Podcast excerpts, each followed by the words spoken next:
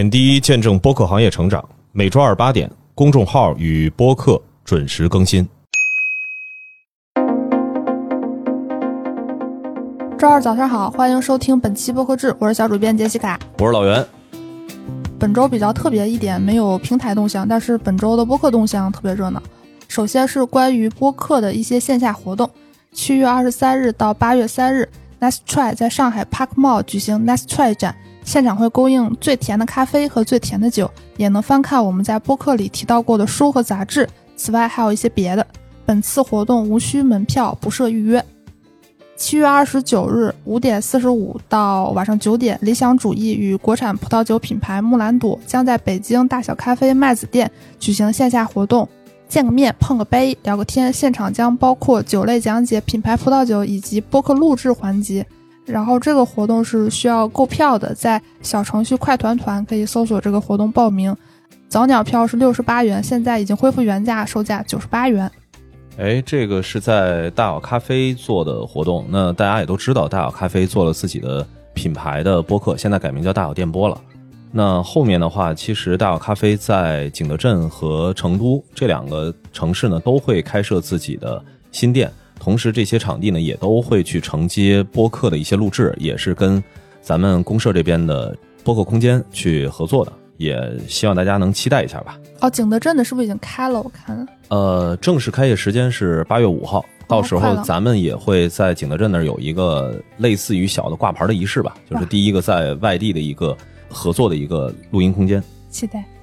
接下来继续跟大家说啊，七月二十二日下午，凑近点看，在 Bad Market。北京店举行人生反诈座谈会，并在十六点到十七点三十分进行直播，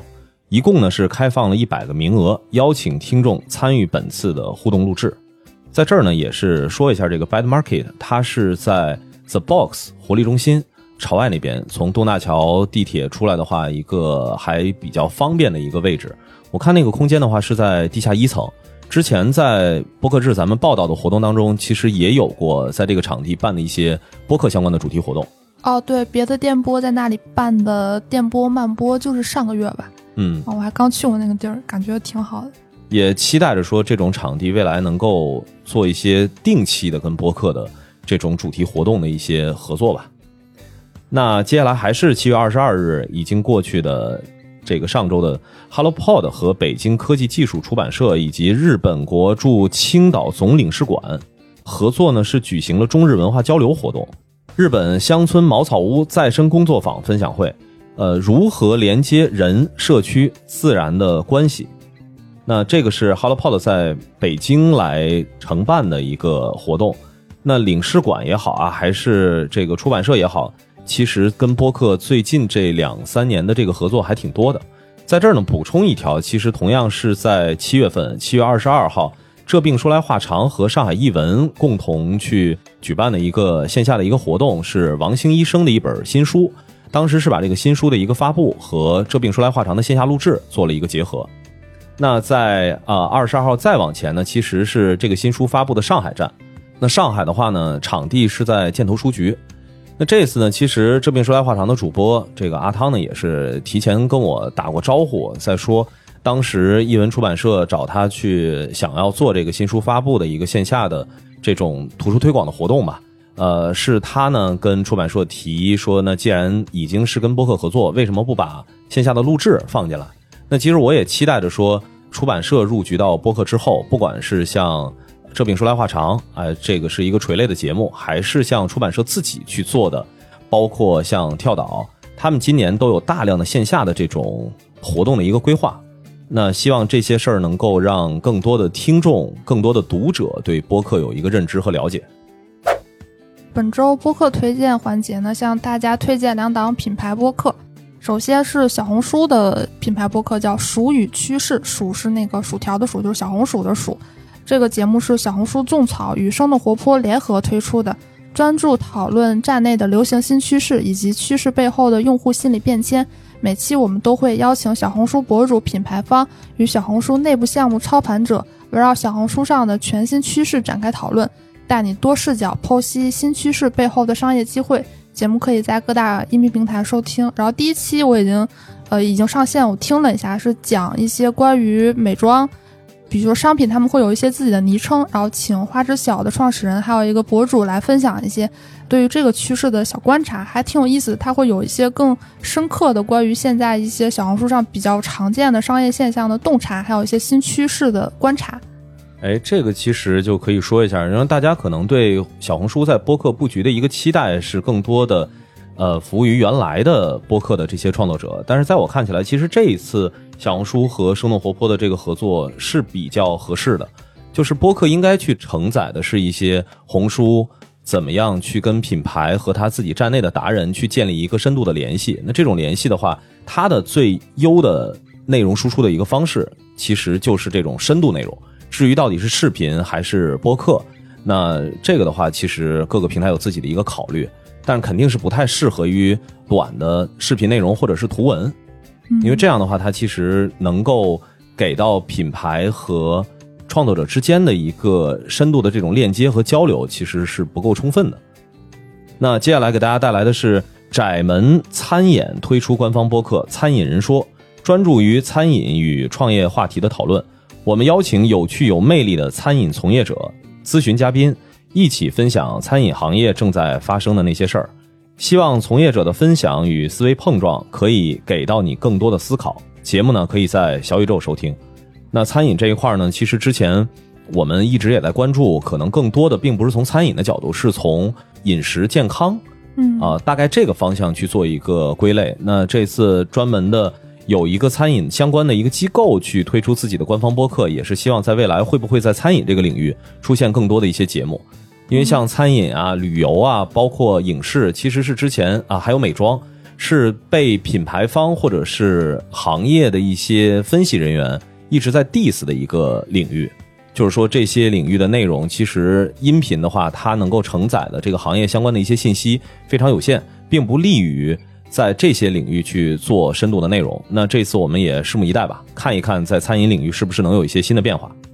然后还有一些本周周报文字稿里头没有写到，我觉得大家可能也会比较感兴趣的那些内容。首先是《黑猫侦探社》第二季今天开始更新了，就是七月二十四日零点。呃，上个月咪仔刚在节目里头宣布说节目要停更，然后差不多停了一个多月吧，然后非常开心能够看到黑猫的复更。然后还有一条就是比较悲伤的消息，双响炮宣布了停更。然后这期节目比较特别，它是一期广告节目，就有很多人误以为说，因为那期节目标题是有缘再见，大家说啊吓死了，还以为是你们停更了。然后主播说是啊，就是 确实停更了，是吧？是这种最后一期节目还能接广告，确实是挺特别的一个形式。不知道是因为什么原因，也不太清楚会不会也像黑猫一样复更。反正是跟大家通知一下吧。如果你有收听这档节目的习惯，那非常悲伤的一个消息。然后还有一条啊关于线下活动的消息，因为这个我们报的有点晚，所以就没有写成文字稿。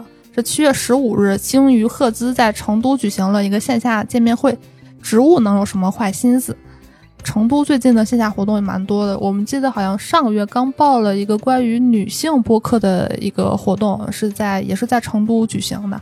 然后下一条动向呢是，樊一茹、关雅迪、曹宁他们三个人联合发起的播客观影会第一季暂时告一段落，但是第二季呢，在第一季结束的 三天之内就宣布更新了第二季。这个第一季多说两句，第一季是由喜马拉雅官方赞助的，所以在之前第一季的所有的内容在喜马是独家的，就是只是呃限于音频啊这一部分。那之前也跟关雅迪聊过关于播客观影会的一些想法，他其实是在这件事上精力还比较旺盛，因为除了说在做这个播客观影会，同时也在做日光派对旗下在开发的这个观影的另外一个产品。哦，对他们北京、上海来回跑啊，对，所以哎，关雅迪这个 这个这个线下搞观影的这个这个精神啊，确实是值得大家去 去敬佩一下。太牛！而且确实是从樊叔、雅迪跟曹宁的这个播客观影会之后呢，其实掀起了一小波在观影这个领域的一个跟播客结合的一个小浪潮。因为在节目录制之前，我也跟杰西卡在说过，其实观影会这个形式在之前并不少见。呃，像耳光，大家知道这个西帕克做的这个厂牌，包括之前奇妙电台。其实都做过线下的一些观影活动，但是在之前呢，可能更偏向于说这个是一档影视播客，或者说是影视的垂直的媒体去发起这种类似的观影会的活动。其实是从樊叔跟郭雅迪开始，更多的是让播客作为一个载体，播客本身的受众的人群跟电影之间的一个结合，而不是限定于影视这个行业内的人。本周海外动态呢，首先是尼尔森发布的一个报告，叫 Audio Today，显示美国播客听众在旅行中收听率更高一些，就是大家在旅行的时候也会有收听播客的习惯，而且是上下班时间的收听率增幅也会比较大。然后还有一个小观察呢，是相对于一般听众，就是通勤时候，听众更喜欢收听一些商务播客，但是。在工作的时候，大家更喜欢听休闲和虚构类的节目，这个还挺有意思的。就是上班的路上，大家就是想增进一些自己的这个业务能力，但是一上班的时候 就开始休闲的时候就不学习了，是吧？对。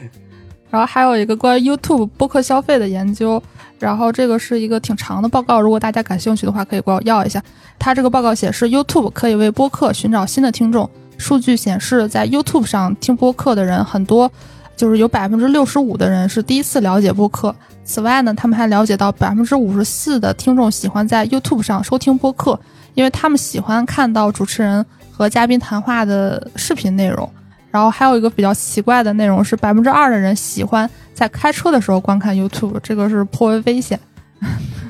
这有点恐怖啊！就是就算是有无人驾驶这技术，这也不太鼓励。嗯，那最后也想问一问大家，在上班和通勤的时候。最喜欢听什么播客呢？好，以上就是本期节目，我们下周再见，拜拜。